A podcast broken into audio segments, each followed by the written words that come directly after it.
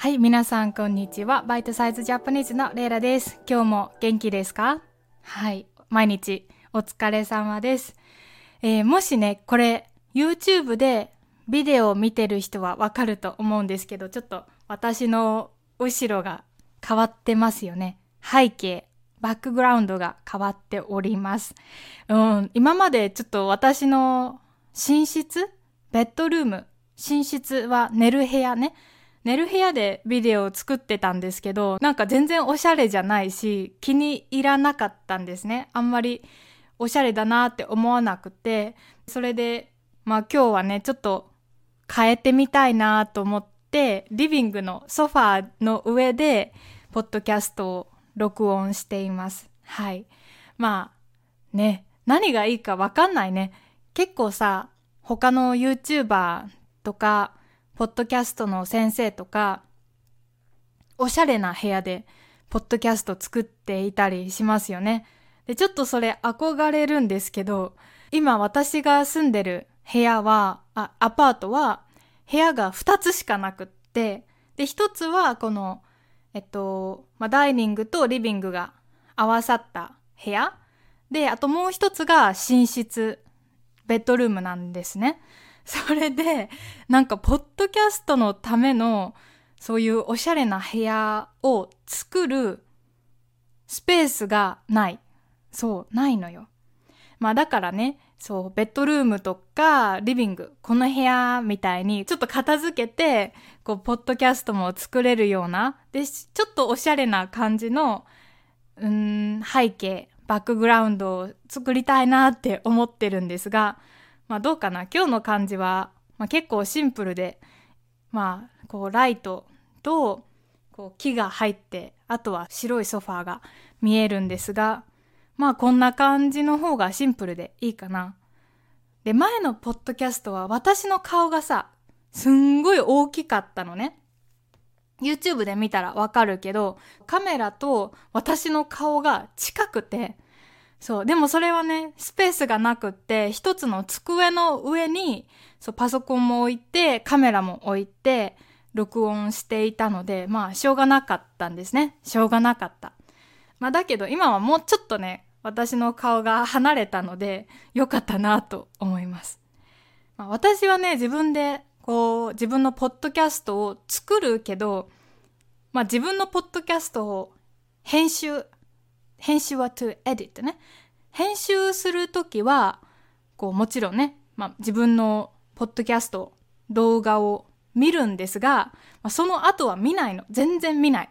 うん、だからあんまりね、そう自分がどう見えているとか、自分の背景がね、どんな感じかとか、今まであんまり気にしなかったんだけど、最近、やっぱり私のポッドキャストを聞いてくれる人もね、1年前より増えたし、今 YouTube の登録者数、登録者数は、者数は、えー、サブスクライバーズね、が1万5千人くらいかな。そう、すごくたくさんの人が聞いてくれるようになって、ん、だからね、もうちょっと、うん、みんなに、あ、このポッドキャストいいなって思ってもらえるようにしたいなってすごく思っています。まあそうなんだよね。はいはいはい。まあそんな感じです。だからね、ちょっと後ろもおしゃれにしたいし、まあもしね、2年後とかに私が古い日本の家に引っ越したら、その時はもうね、なんかいろんな日本の部屋でポッドキャスト撮って楽しいじゃないですか。昔の家を見たりするの？だからなんか庭でポッドキャスト作ったり、ね、キッチンで作ってみたり、ね、いろんな部屋で作ってみたいなって思う。まあ最近はね、そう結構、そういう引っ越しのこととか、ね、引っ越してな古い日本の家に住んで DIY、do it yourself ね、DIY をしたりとか、めっちゃそういうことばかり考えています。まあ、えっと、9月の29日に私の大学の卒業式だったんですね。で、実はその卒業式の前の日まで私は論文論文を卒業のために書かないといけなかったんですがその論文の直しもっと論文の内容コンテンツを良くするために結構もう2ヶ月ぐらいね ちょっともう論文をね直していたんですがもう卒業式でまあ大学の勉強は一度終わり。うん。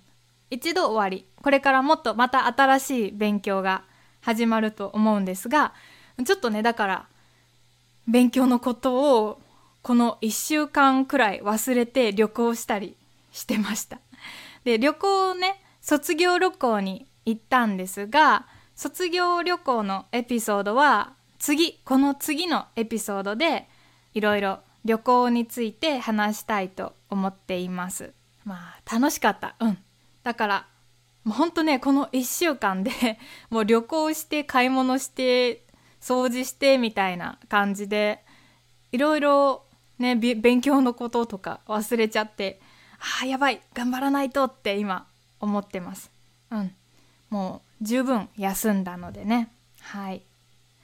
でちょっと今から愚痴文句なんですけど実は昨日私の彼氏ジャックの日本の自動車免許免許はライセンスねを作りに行ってきました。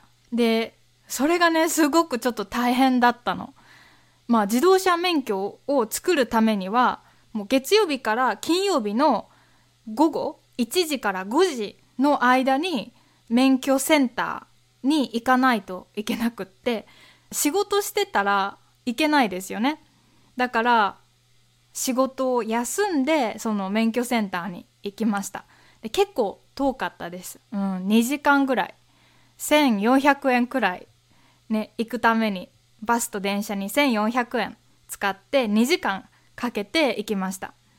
でそしたらなんかその免許センターの人がほんとねいろんなことをジャックに聞くんですね。なんか、まあ、ジャックが初めて自動車免許をオーストラリアで取ったのはもう2013年なんですけどその2013年のいつその免許を取って免許の試験はどんな試験をしてとかでバイクの試験はどんな試験をしていつ取ってみたいな。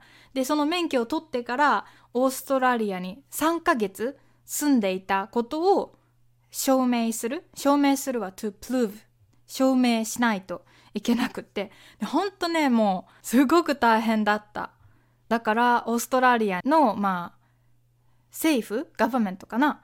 電話してその免許が、まあ、発行された免許を発行する免許を作った日をこう確認したりねすごくたくさん書類ドキュメントを準備して免許センターに行ってでそしたら免許センターでまあ5時間待ちました。こう書類を出したらその免許センターの人がその書類をチェックしてジャックに日本の免許を作ってもいいかどうか考えてそれで5時間待ちました。1時に着いてそれから終わったのが何時かな？もう6時前でしたね。本当にね大変だった。もうなんかね意味がわかんない。ジャックはオーストラリアの免許を持ってるんだからなんでそれをそのまま日本の免許にこう変えることができないのか分かんなかったね。うん、本当にね、なんか大変でしたが、うん、終わってよかったです。そう。だからまあ日本に住むとね、結構いろいろそういうことは大変ですよね。自動車免許を作ったり、あとは銀行口座を作ったり、クレジットカードを作ったり、こういうことがまあ、外国人だったらいろいろもっと大変になります。まあ別にいいんだけどね。そう。最後のはちょっと愚痴でした。そう。だから昨日はね、ほんとね、もう一日中免許センターにいて、うん、大変だった。だからその日の帰りにドン・キホーテに行って、皆さんドン・キホーテってお店知ってる？日本の大きい町には絶対あるお店なんだけど、もう何でも売ってる。おやつたくさんあったり、化粧品とか、もうタバコとか家具とか、もうテレビとか何でも売ってる、ジャングルみたいにもういろんなものを売ってるお店が、ドンキホーテっていうお店があるんだけど、ドンキホーテに行ってお菓子をいっぱい買って帰りました。はい。まあそんな感じです。ふまあ今日のエピソードはね、ほんと何を話していたかもうわかんないんだけど、ほんとね、こんなエピソードも皆さん聞いてくれて、ね、本当に嬉しいです。いつも皆さんありがとうございます。じゃあ今日はここまでね。はい。これからもちゃんといいエピソードを作っていけるように本当に頑張りたいなと思っています。どうぞこれからもよろしくお願いします。今日もリスニングお疲れ様でした。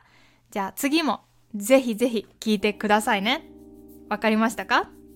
はい、OK。じゃあ、お疲れ様でした。またね。バイバイ。